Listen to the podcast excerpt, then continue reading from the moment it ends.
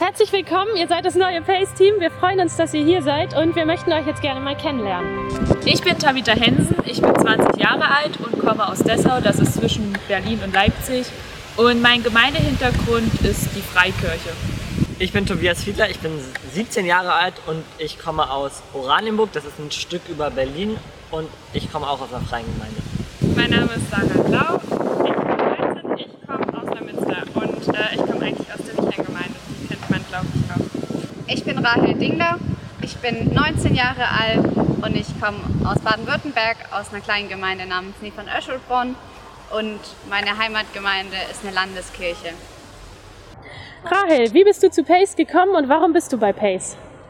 Ich wollte schon immer ein christliches FSJ machen und habe dann halt im Internet geschaut und bin dann auf die Internetseite von Pace Deutschland gestoßen und habe mich dann beworben. Und so bin ich zu Pace gekommen.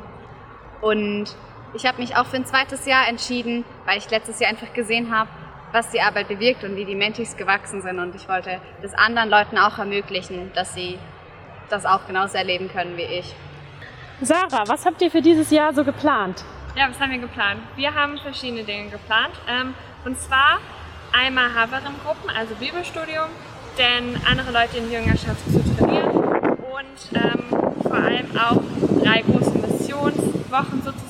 planen, ähm, je nachdem wie das mit Corona halt geht. Und sonst sind wir hier in der Gemeinde auch beim Konfi-Unterricht zum Beispiel mit dabei und bei anderen Sachen und wir werden auch in Schulen vertreten sein.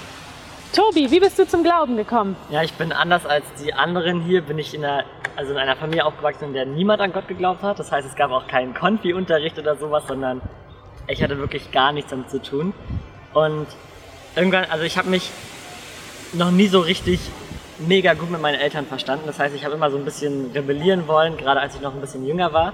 Und für die war das so, die kannten das nicht. Das war, ähm, das war nichts was die irgendwie begleitet hat oder was sie ähm, auch irgendwie für mich wollten, aber ähm, es war meine Möglichkeit, so ein bisschen aufzufallen und zu sagen, hey, ich beschäftige mich damit und ich trete meine Eltern damit auf die Füße und nebenbei finde ich es noch ganz interessant und so.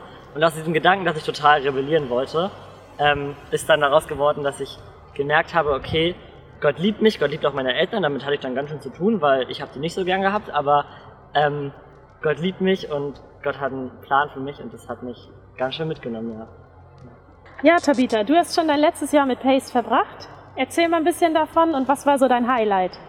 Also ich war in Nordirland mit Pace, um genau zu sein, in Belfast. Und eins meiner Highlights war, dass ein Mädchen sich überhaupt nicht benehmen konnte. So grundsätzlich nie. Und die hat immer uns getreten und rumgezickt und rumgeschrien. Und dadurch war alles, was wir machen wollten, sehr schwierig. Und einmal hatten wir uns sie dann zur Seite genommen und hatten ihr gesagt, dass ja, wir ihr zuhören wollen und wir sie echt gerne haben und dass wir auch denken, dass Gott sie liebt und sie gern hat. Und da war sie so bewegt von, dass sie angefangen hat zu weinen und auf einmal war sie komplett verändert. Sie hat sich immer benommen, sie war wie so ein kleiner Engel. Ähm, und ich glaube, dieses Erlebnis, das bleibt so in mir hängen, wie man Leute einfach durch diesen Satz, ja, wir haben dich gern und Gott liebt dich auch, verändern kann und was das bewirken kann.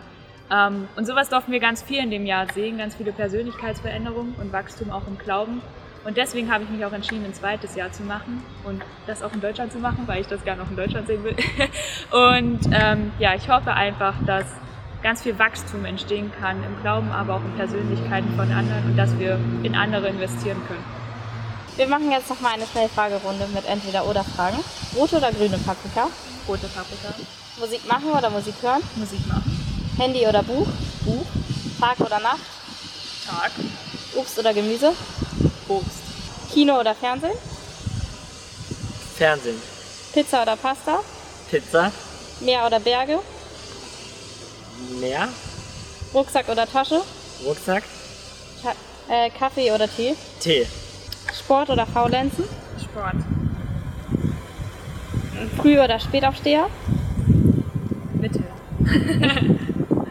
Ketchup oder Mayo? Ketchup. Erdbeer oder Kirsche? Erdbeeren. Ähm, Gitarre oder Klavier? Gitarre. Reisen oder zu Hause? Reisen, Hamburger oder Cheeseburger? Cheeseburger, Samstag oder Sonntag? Sonntag, Haus oder Wohnung? Haus, Harry Potter oder Herr der Ringe? Herr der Ringe,